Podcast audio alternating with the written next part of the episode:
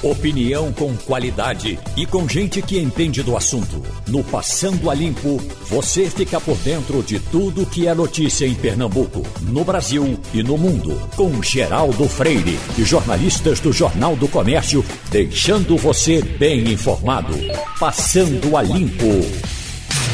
Ainda estamos no primeiro mês de 2021, janeiro, chegamos ao dia 28, Passando a Limpo começa. Tem Wagner Gomes, Mirela Martins e Ivanildo Sampaio. Tem um ouvinte aqui reclamando, vocês ficam falando de vacina, vacina, vacina, estão esquecendo a gasolina. Está subindo todo dia e já já vai passar. O, não, ele tá dizendo que já passou dos cinco reais. Eu ainda não vi gasolina mais de 5. Você já viu por aí, mano? Não, mais de 5 ainda não. Aqui não. Bem, bem pertinho eu vi. 4 e quase 5, porque uhum. é, é, esse é um número simbólico, né? Se passar dos 5, aí vai para 6, para 7. É, aí desinvesta. É. Aí o cara está com vergonha de botar em 5 até agora, né? ainda bem. Uhum. Mas assim, é, eu tenho. Acho que coloquei a semana 4,50 e alguma coisa. Uhum. É, 4,49. Eu estou naquela. 4,60 até já botei 4,60 uhum. e tal. É. Né? É, mas assim, é, ainda está nesse patamar. Agora, encontrei no interior, Geraldo, quando eu viajei no final do ano, botei o carro pelas estradas aí interior, passando de 5 reais, 5,30, 5,40. É interessante que você tanto encontra mais bem, bem para cima como bem para baixo. Bem né? para baixo também. É, exatamente. Tem, tem lugares aí que ficam perto de 4, né? É. É. Aqui mesmo perto, né? Aqui, saindo do Recife, você encontra 4,20, 4,30. Uhum. Mas aqui no, no, Recife, meio afogados mesmo, a gente encontra 4,40 ainda. 4,40, 4,45. Vanildo, como é que você está de gasolina? Geraldo, eu nunca olho para preço não, porque eu sempre boto o mesmo valor. Bota aí 100 reais. é igual o português, né? Pode subir o que for, só bota 50 conto mesmo. e, e você, Mirella, tem visto gasolina barata por aí, por onde você passa? Eu confesso, faz tanto tempo que meu carro não sai de casa que eu não lembro a última vez que vocês estavam falando e eu pensando qual foi a última vez que eu coloquei gasolina no posto. Uhum. Eu sou viciado. Todo posto que eu passo eu, eu, eu, eu vejo o preço dele. Né? Uhum. E marco, dependendo dele, eu volto lá. E depois eu vejo até que, puxa vida, como é que eu fiz essa volta todo dia para vir para cá? Eu gasto 3 litros de gasolina, 4. Para chegar no posto. eu termino gastando o que eu teria economizado. Exatamente. Mas é isso. Ah, ah, eles estão dando algumas explicações, né? Tem um movimento de caminhoneiros, e já é pela questão do diesel, já discutem a possibilidade de mexer com o, o, o imposto do diesel. Mas o imposto, ele, em geral, e o pior deles, é o imposto estadual, não é? Não, não só o estado, temos municipais também, né, Geraldo? Uhum. Né? Tem, tem o imposto estadual, o imposto municipal. A gasolina é, ela é composta não somente do imposto federal, dos impostos federais. Né? A gasolina tem CID, que é a contribuição de intervenção do domínio econômico, tem o PIS, tem o COFINS, aí vem os impostos estaduais, como o, o, é, é, o municipal ISS e o estadual, né? um imposto estadual também. Então, é, é, e ainda vem a margem das companhias, o preço da refinaria, enfim, é uma, uma, um balaio né, de, de, vários componentes. O, que choca no preço o estadual da, é o ICMS. O que choca no preço da gasolina é quando você bota os, os, os, impostos de um lado e o preço do combustível de outro. Exatamente. Que foi, não foi, e o imposto bate o preço do combustível. Exatamente. Isso é um absurdo. E, e essa carga tributária, Geralda, ela é um entrave, inclusive para a chegada do carro elétrico ao Brasil. Porque é o seguinte: é, os entes federativos, municípios, estados e também a própria União, ninguém quer perder a sua boquinha né, de arrecadação aí nos impostos, nos combustíveis, com a chegada, com o desenvolvimento do carro elétrico, por exemplo. Então, esse é um dos entraves para a chegada do carro elétrico ao Brasil. Uma pergunta a mais. Você tem informação sobre essa a nova gasolina que nós falamos tanto que iríamos receber, fizemos até debate, depois eu procurei o presidente do Sindicato dos Postos, ele disse, não, está chegando aos poucos, está chegando. E essa gasolina renderia mais, seria melhor. Eu já estou usando ela e não sei. É talvez, possível, né? talvez, pode ser que você não saiba. Agora, eu, pelo menos que chego procurando, não encontrei ainda. Não? Não. Você não, tem ainda, procurado? Exatamente. Não há nenhuma informação de que aquela gasolina é a nova gasolina. Sei. A informação que a gente tem, é, quer dizer, não tem informação. Você chega para abastecer, é a gasolina. Então, a gasolina. Ô, ô Geraldo. oi, Ivanildo. É, tem um posto, aí eu abasteço o meu carro, fica perto da minha casa. tem dois tipos de gasolina especial. Um é bem mais caro, eu não sei se é essa que vocês estão falando. Não. Tem uma aditivada, que é a aditivada tradicional, e tem uma que, além de aditivada, tem mais algum componente que encarece mais ainda. Não, você está falando, Ivanildo Sampaio, da gasolina premium. É uma gasolina que ela é, ela é pura, né? ela tem adição de, de, etanol ainda, em 27%, mas a gasolina ela é pura. Então ela é bem mais cara, é gasolina utilizada e indicada para veículos importados de alto rendimento. Então Bom, aqueles super esportivos. Oi? Vale a pena mesmo isso? Eu sempre fico achando que. Eu nunca coloquei aditivada, eu coloco normal, mas é, eu sempre fico na dúvida se realmente merece. É, a questão da aditivada é a seguinte: muita gente pensa que a aditivada é uma gasolina melhor do que a outra. Não, a aditivada, como o nome já diz, ela vem um, com aditivo. E esse aditivo é uma espécie de detergente, Mirella, para fazer a, a, a, uma espécie de limpeza dos componentes do motor do veículo. Então, ela faz. É, é, ela evita que algumas sujeiras fiquem sendo acumuladas é, ao longo do tempo. Agora, não adianta você simplesmente chegar hoje e colocar essa gasolina no seu carro, que ela não vai resolver nada. É a mesma gasolina da outra. Se você quer manter, por exemplo, o, o, o motor do veículo sempre em ordem, você tem que usar ela sempre, o tempo inteiro. Aí ela vai é, diminuir a quantidade de resíduos que é acumulada ali no sistema de injeção eletrônica do veículo. Mas não dizer. quer dizer, muita gente acredita, ah, vou botar essa aqui porque essa gasolina é melhor, ela vai render mais. Não, ela é igualzinha à gasolina comum. A diferença é que ela tem esse aditivo. Agora a outra, a gasolina premium, é uma gasolina indicada para veículos importados de alto rendimento. Hum. Então, para você que tem seu carro normal que roda aqui no Brasil, também não vale a pena. Eu ainda vou lhe dar um recado. Se você morrer e nascer carro, não queira ser meu. Porque quando eu chego no posto, o cara diz: quer aditivada, quer premium, quer isso, quer aquilo. De pé duro. Ele tchum, bota pé duro e eu vou em frente. Pode colocar. Mas nós estamos com o nosso consultor financeiro, Leandro Trajano. Porque, doutor Leandro, é, sai, sai uma manchete que desde ontem ela está circulando que assusta um pouco. Diz aqui: saiba escolher financiamento de imóvel de 800 mil pode custar 300 mil a mais, ah, mas também após 30 anos. O negócio vai até longe. Após 30 anos, dependendo do financiamento. Eu lhe pergunto, é complicado se eu quero comprar uma casa financiada? Porque eu já encontrei pessoas mais experientes do que eu em compras que fazem questão, inclusive, tem o dinheiro, mas compram financiada porque encontram juros baratos e aí fazem isso. É, é, é, uma opção que eles fazem. Eu, na verdade, só compro fiado que eu não posso pagar. Mas tem gente que diz que eu perco até por conta disso. Então, o que, é que o senhor recomenda para quem vai comprar uma casa e pede empréstimo? Bom dia, Geraldo. Bom, Bom dia, dia a todos os ouvintes. Essa questão é fato, né? A gente tem uma diferença, sim, que pode ser bastante grande de uma instituição financeira para outra a você fazer o financiamento de um imóvel, do apartamento, de uma casa. Então precisa ter muito cuidado realmente, precisa pesquisar, precisa ir atrás de pelo menos duas, o ideal são três instituições para que você possa comparar. Não só a taxa de juros, mas o custo efetivo total desse financiamento. Ou seja, além dos juros, é você entender qual é a taxa de administração, os seguros que estão envolvidos também, porque a parcela do financiamento ela é composta disso o valor que vai amortizar, ou seja, o valor que reduz a cada mês que você pegou emprestado, os juros, a taxa de quem administra o seu financiamento, que é o banco, e os seguros envolvidos. Né? Então, seguro é aquele que, por exemplo, em caso de invalidez ou de morte do titular, você é repassado. Se, então, se eu perguntar ao gerente, eh, doutor Leandro, olha, eu quero saber quanto é que eu estou tirando aqui, no final, vamos dizer que seja um financiamento em 10 anos, quanto é que eu vou pagar quanto é que, há 10 anos. Ele tem a obrigação de fazer essa conta para mim? Pode fazer?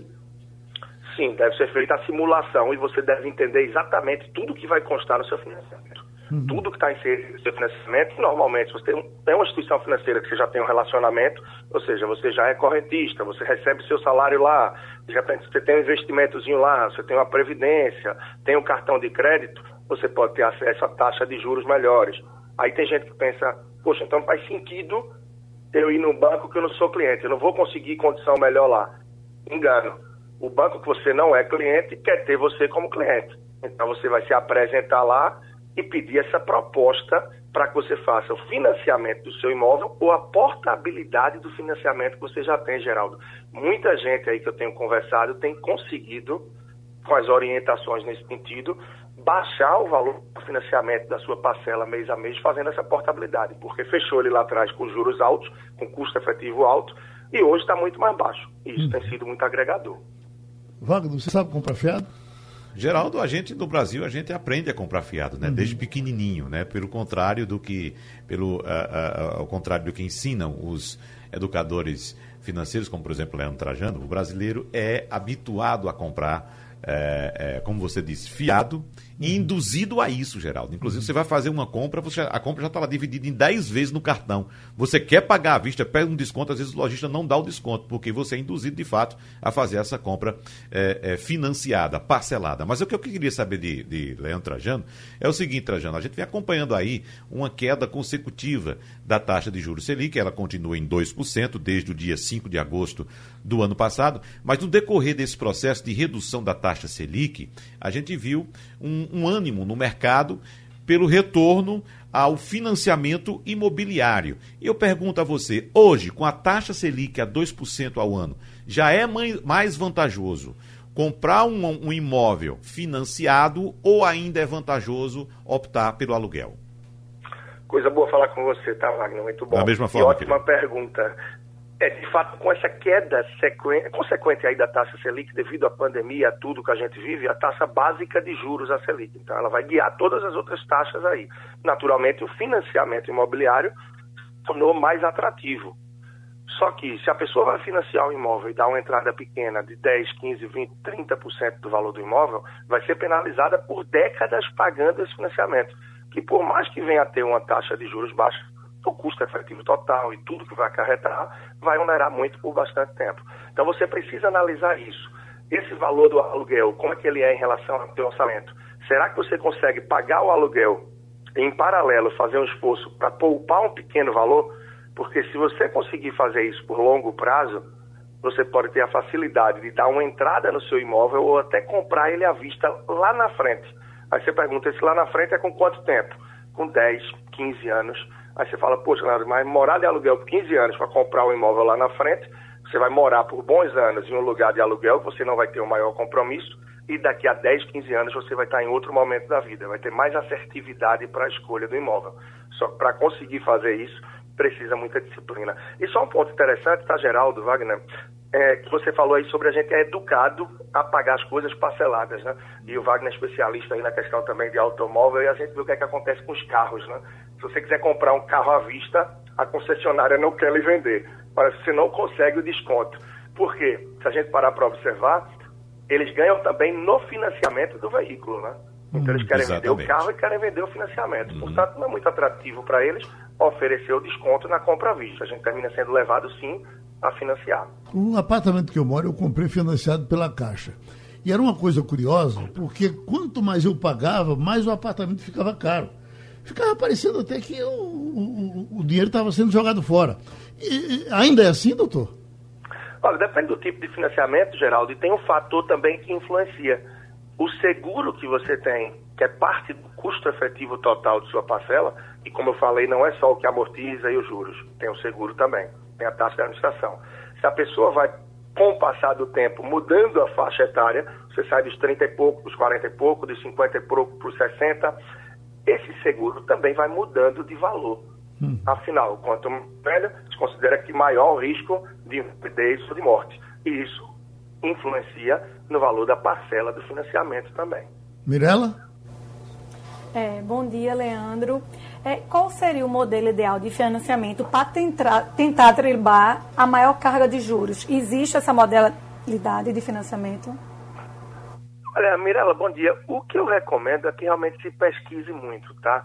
De certo que uma modalidade mais recente que se abriu aí a possibilidade, que é de financiar pelo IPCA, eu considero que seja uma roleta russa. Porque hoje, digamos que a gente tem aí um IPCA, uma inflação mais controlada no Brasil, por mais que ela tenha dado no último ano acima da meta e que a gente já tenha começado o ano com ajustes em relação ao que se esperava. Mas a gente está com a inflação bem abaixo do que vivemos quatro, cinco anos atrás, na ordem dos 8, enfim, talvez até 10%. Hoje a gente tem uma inflação baixa. Então não vale para um financiamento de longo prazo, porque a inflação está baixa hoje, você fazer esse financiamento pelo IPCA. Porque como a gente tem uma economia muito instável, isso pode pipocar com o tempo e naturalmente seu custo mensal, o valor do seu imóvel também. Eu então, normalmente, após ou pré-fixada pode ser melhor para você. Mas a base é pesquisa. Três instituições financeiras, pesquisar e analisar. Eu tenho um amigo rico que, nesse momento, inclusive, eu conversei com ele no final de semana, ele estava super feliz porque ele comprou um terreno que era o sonho dele comprar em Itamaracá, comprou esse terreno por 4 milhões de reais, comprou financiado e acha que fez o melhor negócio do mundo. O fato de ser muito dinheiro assim, 4 milhões, é melhor do que financiar 300 mil, por exemplo? É muito relativo, Geraldo, é muito relativo. Talvez ele tenha assim o potencial aí de pagar isso à vista, com tranquilidade, mas ele tem analisado que isso descapitalizaria ele uhum. em relação à vida financeira, ao dia a dia ou a outros investimentos que ele pode fazer e espera um retorno efetivo uma vez que eu não sei o que, é que ele quer fazer com o terreno, se é construir, é para usufruto, ou é um investimento que ele pretende fazer algum empreendimento. Então é muito relativo. Mas há sim casos que a pessoa prefere entrar no financiamento e aos poucos também acelerar. Talvez ele financie para 30 anos, mas ele vai fazer o que eu chamo de um sistema próprio de intercaladas. A cada ano ele vai chegar junto e adiantar 10, 12, 15, 20, 24 parcelas, entendeu? Uhum. Então depende muito de alguns detalhes do que é que ele se planejou e pensou para fazer isso. Ok. Ivanildo Sampaio? Bom dia, Leandro. Há um certo consenso de que os melhores financiamentos para o imóvel ainda são patrocinados pela Caixa Econômica. Isso é verdade ou é lenda? Primeiro, agradecer, né? Que time de peso que está aí do outro lado. Pena não estar tá no estúdio hoje, viu? Os quatro aí, que honra. de verdade. Bom, a Caixa, ela é responsável e ela tem 70%, 80% dos financiamentos imobiliários no país. Tal como agronegócio é com o Banco do Brasil. Dificilmente alguém bate. Nesse cenário recente, o Santander e o Bradesco, por exemplo, têm entrado com taxas bem competitivas, bem competitivas, e estavam até conseguindo tirar essa fatia grande da caixa, que resolveu rever aí a estratégia e entrar mais forte também, renegociando, etc. Mas, de fato, a Caixa consegue sim concessões a título de financiamento imobiliário bastante diferenciadas, mais acessíveis para quem tem renda mais baixa, com um nível de exigência nesse sentido um pouco diferente em relação a outros bancos, e com isso ela consegue naturalmente também uma adesão maior. Uma pergunta bem de pobre. Eh, em geral, o pobre, quando compra alguma coisa mais cara, ele tira o dele da poupança. Guardou o dinheirinho, tira da poupança e compra. E eh, pode acontecer dele fazer muito mais negócio eh, comprando e deixando o dinheiro dele na poupança, ele fazendo o empréstimo, ou ele tirando o dinheiro da poupança e fazendo a compra, faz mais negócio? Dependendo da compra, realmente, Geraldo, eu não sei se você fala a título de imóvel, de coisas bem, enfim, itens menores também, mas se endividar nunca vai ser o ideal, nunca vai ser a prioridade. Tem que ter uhum. muito cuidado. Afinal, para muita gente, enfiar, colocar ali no orçamento a parcela de um financiamento imobiliário, de um financiamento de carro, ou até mesmo a parcela de uma geladeira ou de um fogão, pode tirar o fôlego do mês. Então, se houver a possibilidade da pessoa se organizar e poupar com o objetivo de compra à vista, e trazer mais tranquilidade. Imagina você enfiar uma parcela no orçamento e de repente vem uma pandemia, tá? Vem uma redução de renda, um desemprego, um problema de saúde familiar, e aí você já não tem como reaver e devolver a geladeira ou não vai quebrar o financiamento imobiliário no meio. Então, se organizar e se planejar, termina sempre, sempre uma alternativa mais inteligente, mais saudável. Pronto, a contribuição do doutor Leandro Trajano aqui pra gente, oi Wagner. Só para complementar o quadro, ou melhor, o bloco de dinheiro, Geraldo, eu acabo de receber aqui uma foto de um ouvinte nosso, Guilherme Salles, que a gente estava falando do preço da gasolina, você Sim. perguntando já tinha passado a cinco reais, ele mandou aqui. Abdias de Carvalho, próximo à UPA, um posto vendendo gasolina comum a cinco reais. Cinco reais. Cinco tapado, porque tem 4,9999, né? Não é, não é 4,99. Então, quando chega assim, 4,999, pode fechar a conta, cinco reais. E a gasolina aditivada a 5,20. Tá vendo aí? 5,20. Então, eu coloquei gasolina, acho que na segunda-feira, Segunda-feira estava ainda, encontrei em Afogados também, na faixa de 4,50, 4,55. Agora já chega essa informação, a gasolina rompendo a barreira dos 5 reais. Agora dispara, agora Deus que segure. É. Uma manchetezinha aqui, inclusive do Jornal do Comércio de hoje, Mourão marca posição com críticas a Araújo. Interessante, né? Porque ao mesmo tempo que começam a aparecer os boatos, os, não os boatos, né? Uh, apareceu os, os processos para pedir o impeachment de Bolsonaro, Mourão faz aqui um pronunciamento que se afasta um pouco do que vinha dizendo com relação a Bolsonaro. Porque, em geral, quando se falava qualquer coisa, Bolsonaro Mourão pulava na frente e dizia, não, uhum. o presidente está certo, não sei o quê. Ah, nesse de hoje, ele já diz o seguinte, ele já, quer, já pede a, a admissão do ministro das Relações Exteriores, eh, Ernesto, Ernesto Araújo, Araújo, tão criticado por todo mundo, né, mas está no governo. Então, isso, uh, será que a essa altura do campeonato, Ivanildo, uh, o, o, presidente deve botar a barba de molho, que nada pior do que ter um vice importante para entrar no lugar? Pois é, Geraldo, o que acontece é o seguinte, o, vice-presidente Mourão é quem tem conversado com as grandes potências mundiais quando se fala de clima, de desmatamento da Amazônia. E a gente sabe que o ministro das Relações Exteriores é seguidor de Bolsonaro em todos os, os, os planos e projetos possíveis. Então, como o Mourão tem que conversar com a China, tem que conversar com a Índia, tem que conversar com as grandes potências mundiais, neste caso, principalmente de importação de vacinas e de insumos, é, ele também está dizendo que com o ministro das Relações Exteriores que nós temos, isso não é possível. Ele não consegue conversar com nenhuma das potências, ele é execrado nacional e mundialmente. E então Mourão tomou a posição da maioria. Eu acho que ele está absolutamente certo. Mourão, inclusive, no momento, representa na, na, no debate de Davos, não é, Mirela?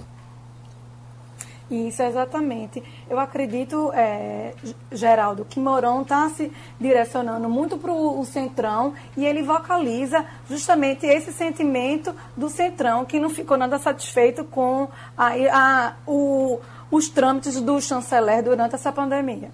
É interessante que é interessante que o general Milton Mourão toma nesse instante em que Alguns setores da sociedade falam em impeachment do presidente da República. São 64 pedidos. 64 pedidos já protocolados, pedidos, né? É. E alguns setores, inclusive setores da igreja, setores religiosos, são ligados ao presidente, como por exemplo a igreja evangélica. Então, líderes eh, de igrejas evangélicas se uniram a líderes de outras denominações religiosas e também da igreja católica e também protocolaram um pedido de, de, de impeachment do presidente da República. E esse movimento do vice-presidente Hamilton Mourão me parece muito com o mesmo movimento que foi feito pelo ex-vice-presidente presidente Michel Temer, o ex-presidente Michel Temer, nesse período também, naquele período em que se discutia também a possibilidade de impeachment de Dilma Rousseff. Ele, você lembra que ele se apresentou para um diálogo, né? uhum. né? E ele concedeu uma entrevista à emissora CNN Brasil, dizendo que não tem diálogo com o presidente da República, dizendo que as conversas entre eles são esporádicas. Uhum. Então me parece muito aquele movimento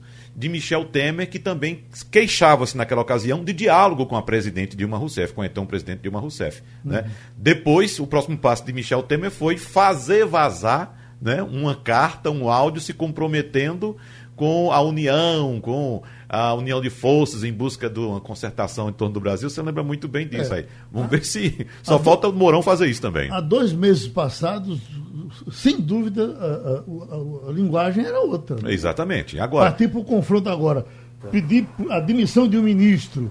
Pra, logo para Bolsonaro, que o ministro está aqui, quem bota sou eu e quem demite sou eu, uhum. como tem que ser, né? É, e nesse aspecto o vice-presidente ainda sinalizou esta semana, né, uh, de que o ministro das Relações Exteriores, Ernesto Araújo, pode ser substituído na reforma ministerial após a eleição das presidências da Câmara e do Senado. Agora foi quando o presidente Michel Temer foi disse, o, uh, o presidente Bolsonaro disse isso que você citou agora, né? Ele disse, uhum. não, quem nomeia e quem demite ministro sou eu. Hum. Ô, Ivanildo, eu não sei se você uh, concorda comigo, é uma imensa preocupação com esse negócio de impeachment. A gente passa por um, a gente sabe o que é isso, o país para depois passa por outro, o país para tudo. Eu tenho escutado, inclusive, algumas opiniões, no meu, no meu parecer, mais sensatas, de que, olha, vamos ver se a gente se segura, vamos em frente e tal. O que é que tu achas? Achas que se a gente entrasse agora. Veja, no... veja bem, Geraldo. Pois não. Não se pode banalizar uma instituição do impeachment. O impeachment só é, é válido, só se pede o impeachment quando está comprovado que o presidente desrespeitou a Constituição. Quer dizer, outros, outros deslizes do presidente podem ser julgados pela Procuradoria-Geral da República, pedir para averiguar se procede. Mas acontece que aqui qualquer desvio pequeno que o presidente faz, se entra com pedido de impeachment. Não é por aí. Né? Os juristas que conhecem profundamente isso sabem que não cabe a pedido de impeachment por alguns atos que o presidente praticou. Quando se comprovar que ele é, verdadeiramente não respeitou a Constituição, desrespeitou a Carta Constitucional, aí sim cabe o pedido de impeachment ao Congresso Nacional. E a gente não está fazendo isso. Uhum. É, é, Wagner, essa, é, a opinião de Vandildo é uma opinião técnica. No mundo político do baixo clero, o que se diz é o seguinte: a única razão que se tem para pedir um impeachment é quando você tem um vice melhor do que o presidente. Uhum. Outros já dizem não, que você o, o, o impeachment só rola se a impopularidade eh, é. cair em cima do cara. Agora, tem outros aspectos, Geraldo, a, a observar. Por exemplo, o impeachment do Fernando Collor. O impeachment do Fernando Collor, apesar de ser, ter sido dolorido para o país também naquele momento, o país parou também, nós tivemos logo após o governo de Itamar Franco, que implementou o real, que organizou a economia. O melhor presidente que nós convivemos com ele uhum. em, toda a história. De Tamar Franco, exatamente. É Após o impeachment de Dilma, nós tivemos também uma rearrumação da economia no governo Michel Temer. Se você observar os números da economia do governo Michel Temer em relação ao governo, o segundo governo de Dilma, nem se comparam. É, é outra história. Né? Agora, também concordo com você de que o país parar nesse momento, novamente, para discutir um processo de impeachment, é uma situação bastante complicada, bastante difícil. Agora, Geraldo, na situação que a gente vai, com o presidente tomando as atitudes que ele toma, com a situação em que o país está, e, por exemplo, eh, as respostas que o presidente da República dá a problemas inclusive pontuais, como aquele que surgiu da questão do, do leite condensado, naquela reunião com apoiadores dele, ele atacando a imprensa de forma bastante baixa, desrespeitosa, inclusive utilizando termos de baixo calão. É, é, de fato, a gente fica entre a cruz e a espada. O que é pior neste momento? É continuar ou é dar prosseguimento a um processo de impeachment? Olha, coincidência, o nosso Guilherme Boulos está entrando neste momento aqui no estúdio nós vamos fazer o próximo quadro com ele, conversando com ele sobre as coisas uh, do Brasil, a razão dele estar por aqui. Mas uh, só essa pergunta para a gente fechar esse quadro. Nós começamos a falar nesse discurso que está crescendo, se avolumando, de se pedir o impeachment de Bolsonaro. o senhor concordaria com isso agora? Acha que é cedo ou esperaria um pouco? Bom dia, Geraldo, a você, Wagner, a todos os ouvintes da Rádio Jornal concordo em gênero, número e grau. Uh, todo mundo uh, acompanhou a, campanha política recente, fez um, teve um bom desempenho. Guilherme Bolos, uh, professor, ativista, em São Paulo, na disputa pela prefeitura, mas agora o tempo passou e ele está por aqui, o partido cresceu, ele é do pessoal e vem por aqui para conversar, certamente para conversar com, sobre política, não é isso? Há, outra razão para uh, passar por aqui pelo, pelo Recife? Infelizmente, eu gostaria de vir aqui para o Recife para poder pegar uma praia, para ir para Boa Viagem, porque São Paulo não tem praia. Né? Mas eu vim para poder fazer conversa política, sim, Geraldo, com, com os meus companheiros de partido. Estou aqui, inclusive, acompanhado da Dani Portela, uhum. foi a vereadora mais votada aqui de Recife. É, tem também o nosso vereador Ivan Moraes. Estou aqui acompanhado da Jo Cavalcante, que é da Juntas mandato de deputado estadual coletivo aqui do, do PSOL na Assembleia Legislativa de Pernambuco e vim para fazer conversas com, com referências políticas do campo progressista aqui no Estado e com os meus companheiros de partido para analisar os próximos passos após a eleição de 2020, o desafio que a gente tem em 2021. Você falava no bloco anterior do, da crise do governo Jair Bolsonaro. Porque a realidade é essa: nós temos um governo em crise permanente que saiu mais fraco de 2020, não só porque os candidatos do bolsonarismo perderam nas maiores cidades brasileiras, lá em São Paulo nós derrotamos o candidato do Bolsonaro, que era o Celso Russomano, porque o Donald Trump, que era o, a referência que o Bolsonaro tinha, que de algum modo sustentava o papel dele em nível internacional, perdeu nos Estados Unidos, fez um papelão de querer virar a mesa, é, organizar a turma dele para entrar no Congresso e tal, mas não deu certo. E porque é, a condução da pandemia por esse governo é desastrosa, né, Geraldo? Uhum. Nós temos dos, mais de 215 mil mortes no país.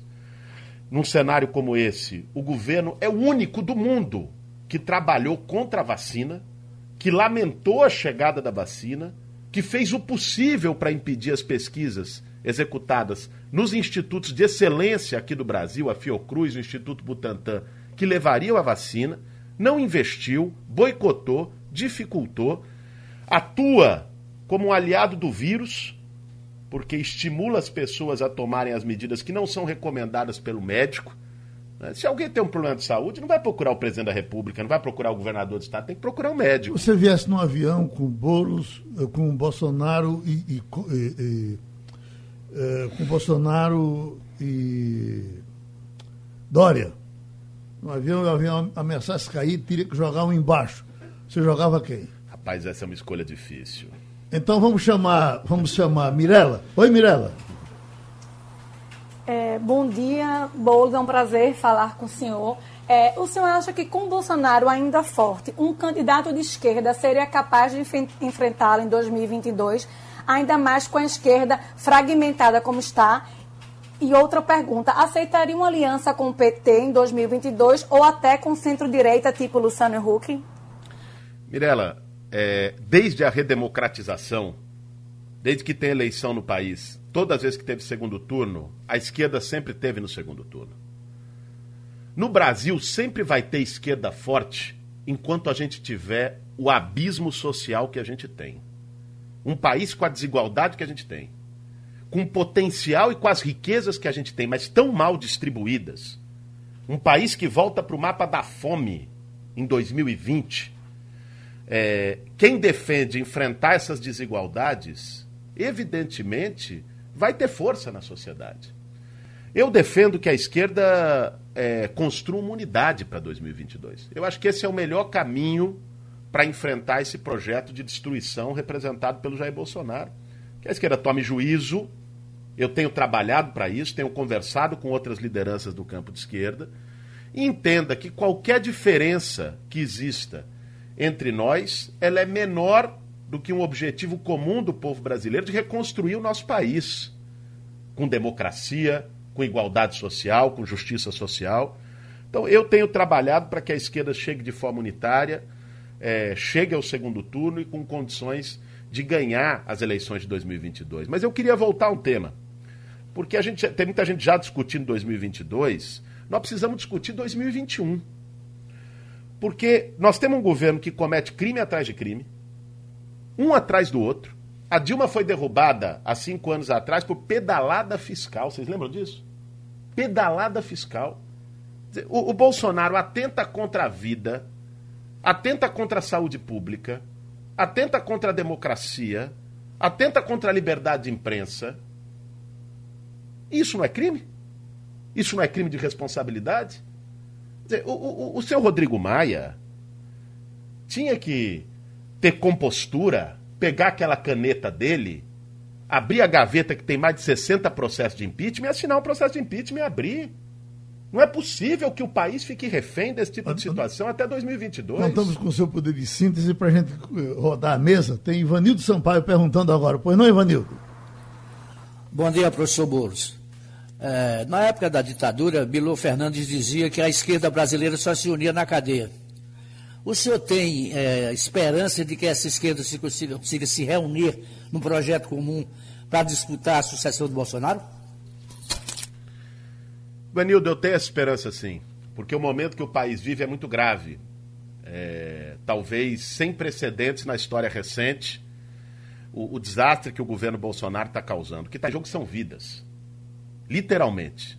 É, o, o impeachment é uma questão humanitária e a união da oposição e da esquerda para derrotar esse governo está acima de qualquer projeto pessoal, individual é, ou projeto menor. Por isso eu confio na unidade da esquerda e estou trabalhando por ela. Wagner Gomes. Os analistas políticos que a gente escuta por aqui, é, professor Guilherme Boulos sempre apontam que a estratégia de Jair Bolsonaro para chegar ao segundo turno em 2022 é exatamente a estratégia da polarização, da radicalização. Se colocar contra os comunistas, contra a esquerda.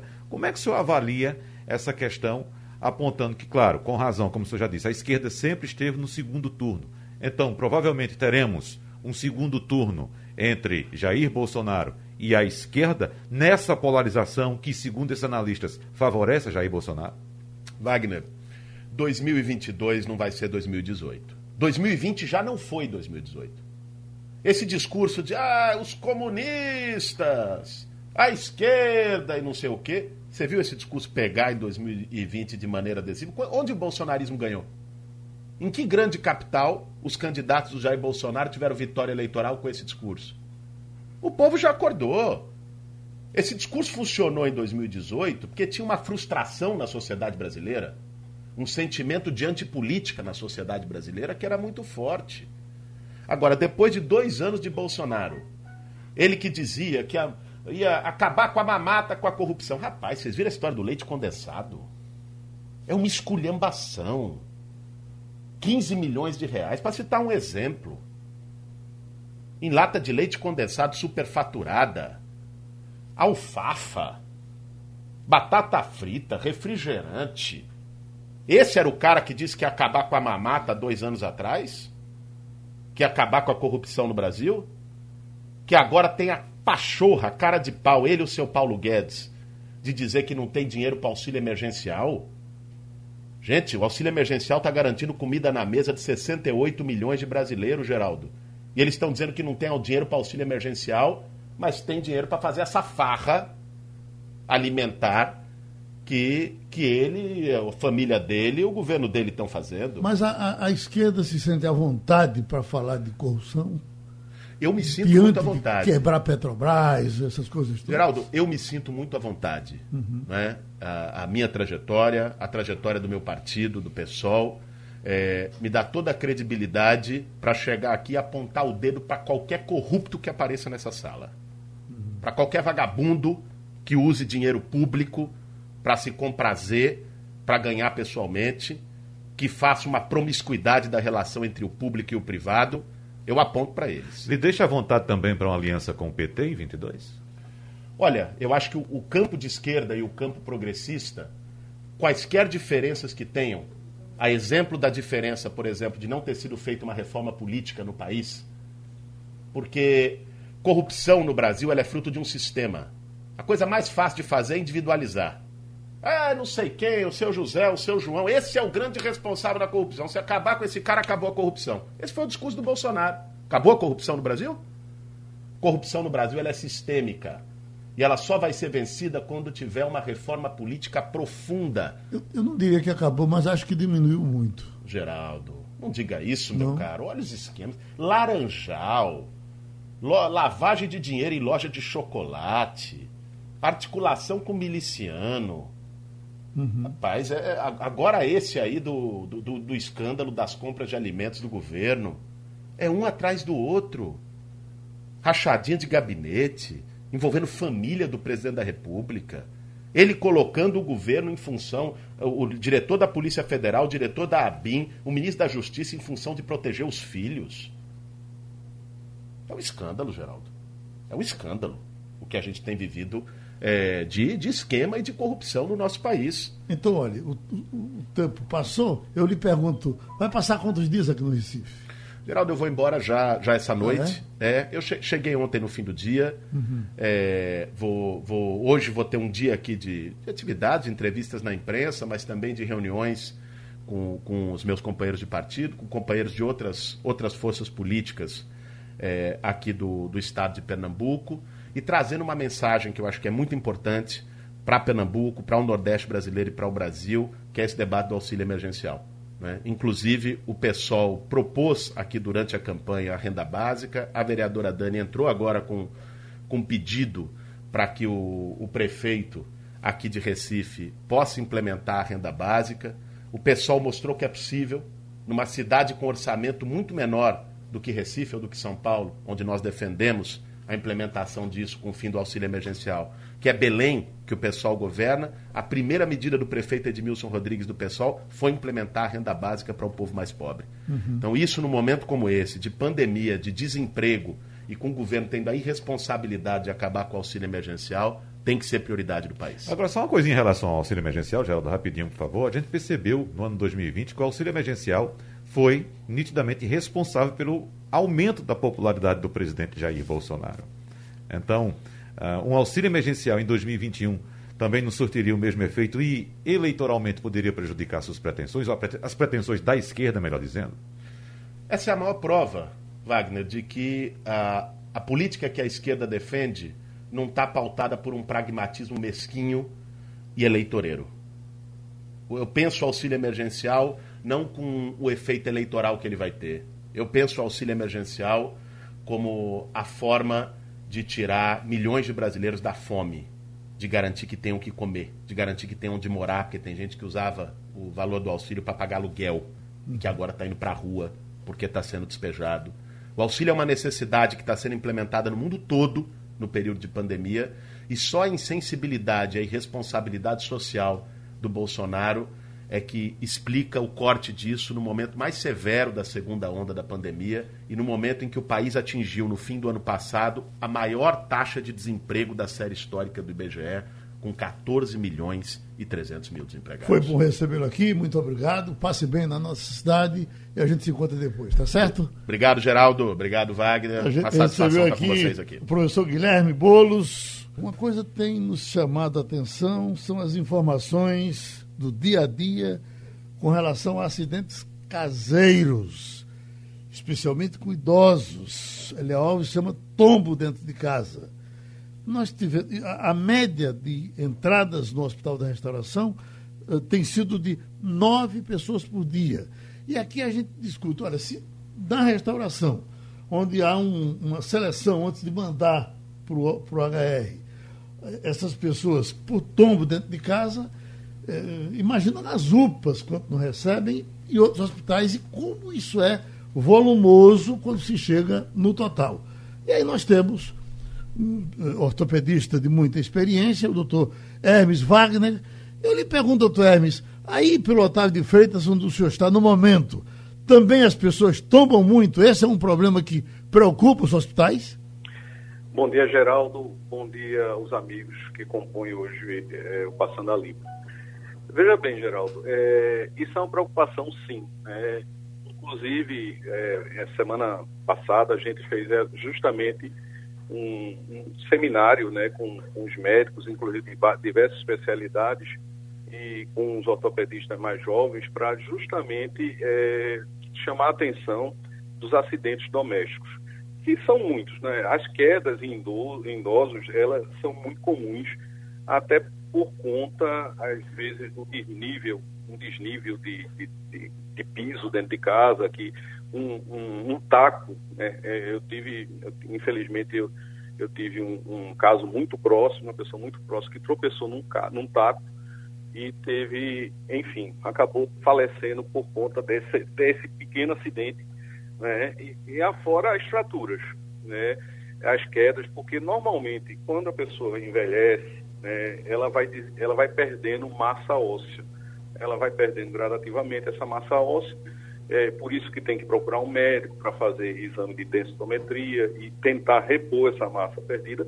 Mas é muito comum o idoso ter uma diminuição da massa óssea. Evidentemente, se ele tem uma diminuição da massa óssea, da, da resistência do osso, qualquer queda, qualquer pequeno acidente doméstico vai terminar em fraturas graves podem, inclusive, né, são fraturas que às vezes demandam é, um trabalho cirúrgico maior e, e, e, às vezes o doente tem alguma comorbidade, não pode operar logo e pode levar, inclusive, à morte. Então, é por isso que é importante a prevenção. Uhum. Né? O paciente evitar, para casos que tem é, pessoas idosas, evitar tapetes, né? porque o tapete o idoso não enxerga muito bem é, o desnível tem que ser muito bem sinalizado, porque se tiver um, é, um desnível, tem, tem casos que eu, eu quase que caio uma semana, porque eu entrei num ambiente que tinha um desnível que não tinha diferença de cor, não é? E não tinha nenhuma marcação. Então, quando eu pisei, eu eu, eu a, me equilibrei com uma certa dificuldade. Se fosse uma pessoa mais idosa, possivelmente iria ter uma queda e que provocaria uma fratura. Uhum. Ivanildo então, Sampaio? É, esses são os cuidados. Mas tem também, Geraldo, Oi. eu estou com um caso, mais de, de um caso no Otávio de Freitas, de idosos que caem de escadas, escadas que eles vão pintar alguma coisa, né, ou que caem de árvore, Geraldo. Então, hum. a pessoa com 60, 70 anos subindo em mangueira, subindo em pé de abacate, em pé de jambo. Então, a gente tem uma incidência muito grande, principalmente os oriundos do interior. Certo. Ivanildo, antigamente eram as crianças que caíam, né? É, era uma é, preocupação é, grande é, com as crianças. Hoje, hoje é com os idosos, os caem, sem esquecer caem. que os jovens estão caindo direto aí. Convidado, é, quando a gente viaja pela Europa, é muito comum nos hotéis, quase sempre nos hotéis, os banheiros têm barra de segurança. Quer dizer, ninguém sabe quem vai se hospedar, mas pode ser uma pessoa idosa e corre o risco de escorregar no banheiro e cair. Por que essa cultura não é adotada no Brasil? É muito pouco o hotel que tem barra de segurança no banheiro. Perfeito. É, nós temos alguns sites, né, por exemplo, o, o, o, a Sociedade Brasileira de Ortopedia tem um site chamado Casa Segura, que lá orienta todos os cuidados que uma casa, tanto ser segura para criança como ser para idoso. É, criança, os vidros não podem ter quina é, expostas, ele tem que ser abaladas né, para não cortarem, não baterem, não cortarem, não tiverem grandes traumas.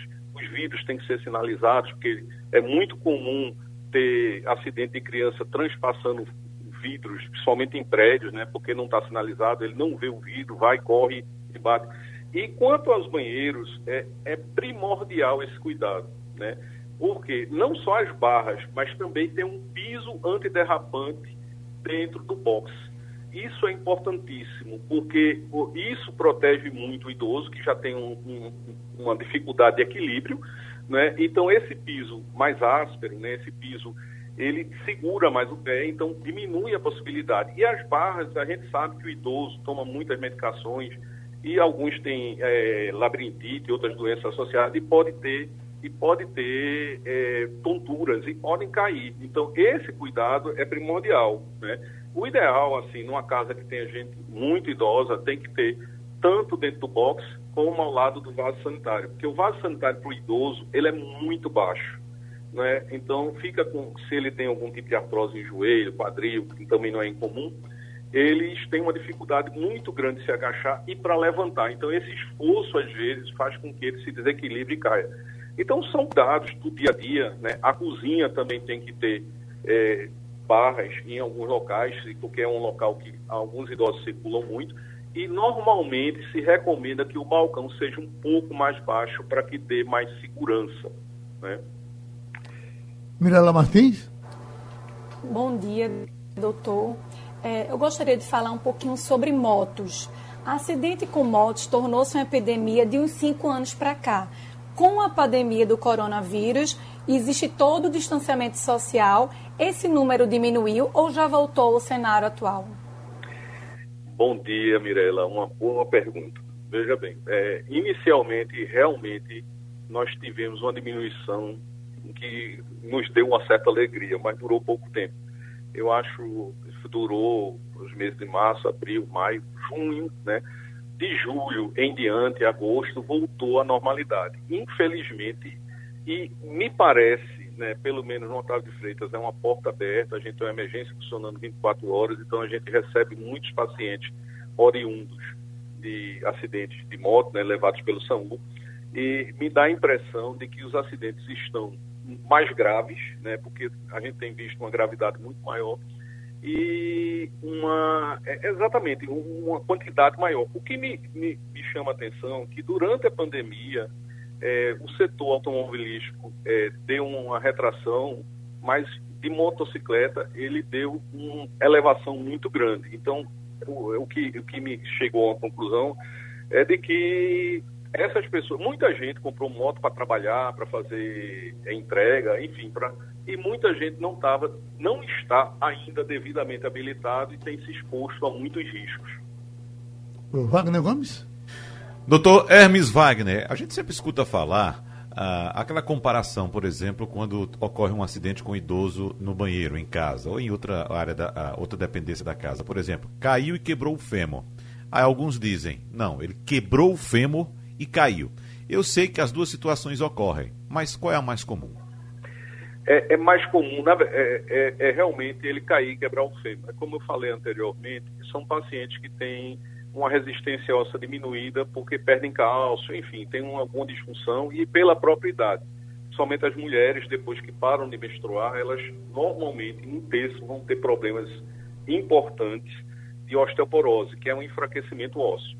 Então, se essa pessoa leva uma queda, ela não vai ter a resposta de uma pessoa rígida. Né? Então, ela normalmente leva uma fratura de fêmur, que são fraturas que têm uma mortalidade até um ano muito elevada, né? Por conta que normalmente o paciente tem pressão alta, diabetes, tem outras comorbidades, e esse tempo que ela passa sem poder andar normalmente, sem voltar às atividades da vida diária, é, passa muito tempo deitado, isso favorece a infecções, principalmente do trato respiratório. E ele pode falecer sim, é, e pode ter complicações é, sérias com, do, do, ponto de vista respiratório. Então, é por isso, sabe, eu acho esse tema fantástico, é, tanto que a gente levou para discussão, né, fazer um seminário sobre isso, é, porque a gente tem que começar a chamar a atenção da sociedade desses cuidados internos dentro de casa eu sei que é, as pessoas que puderem é, revisarem seus banheiros, que é o local de maior incidência de acidente. Né? A gente sabe porque a pessoa está, o piso é molhado, a pessoa está descalça, né, né, tá, enfim, e pode ter algum desequilíbrio cair. E, é, mas acontece também nas outras áreas da casa, muito é, vinculado a desníveis né, de, de, de piso e presença de tapetes. É, é impressionante como o tapete ele causa muitas quedas no idoso, porque o, o idoso ele não tem um andar a marcha, a marcha normal de uma pessoa mais jovem. Ele arrasta os pés, ele não levanta. Então, esse tapete engancha no pé do idoso. Até um próprio chinelo não muito bem adequado pode fazer com que o idoso tropece e caia. Não é incomum isso também, não. Doutor Hermes, nós falamos quase 15 minutos e privilegiamos a situação do idoso. É, de raspão eu falei na questão das crianças, mas na verdade nós temos de acidentes caseiros, quedas e coisas graves, nós temos em todas as faixas de idade, o que quer dizer que cair não é interessante para ninguém, não é isso? Perfeito. É, é, Geraldo, a gente infelizmente ainda ouve falar muito acidente de crianças, né, aqui na cidade, muito de prédio, né, porque não botam rede de proteção, que eu, eu, não entendo como é que alguém tem uma casa, um apartamento e tem uma criança, por, até uma criança um pouco mais taludinha, com 9, 10 anos, ela, ela, ela não tem a compreensão normal. Então, eh, já houve um filho de um colega médico que botou um tênis lá e achava que a propaganda do tênis via gente pulando de um lado para o outro, ele pulou do segundo andar. Né? E era uma pessoa, é, já um menino já de uns 10, 11 anos. Então, essas coisas a gente tem que tomar muito cuidado. A outra coisa, é, a gente recebe, o Otávio de Freitas é referência estadual em trauma é, ortopédico em criança, né? Então, a gente recebe, a gente tem uma enfermaria, no total, a gente computando, tem 52 leitos. É, houve uma época, né, esse ano, que a gente teve os 52 leitos ocupados. Imagine o que são 52 crianças necessitando de cirurgias por traumas domésticos ou paradoméstico, é que pula muro, que sobe numa árvore, enfim. É, essa, hoje foi, ontem foi operada uma, uma, menina no Otávio de Freitas, de 11 anos, que caiu, ela foi pular um muro de 2 metros de altura, caiu e quebrou o colo do fêmur. Né? Então, a gente fica sempre alertando aos pais para orientar os filhos, tirar uns 5 minutos de conversa por semana para orientar. Afora isso, tem os fogões. Né? Fogão é um perigo para uma criança menor, de 3, 4 anos nunca deixar o cabo da panela para o lado de fora, porque o menino tem o instinto de puxar esse cabo. E pode-se é, derramar água quente, óleo e outras coisas e provocar queimaduras gravíssimas. Então, é, é, é, uma, é uma gama de cuidados no dia a dia que as famílias têm que ter, principalmente com as duas faixas de extremo, as crianças menores e os idosos. Ok, a gente agradece ao doutor Hermes Wagner a contribuição com o Passando a Limpo, que terminou. Opinião com qualidade e com gente que entende do assunto. Passando a limpo.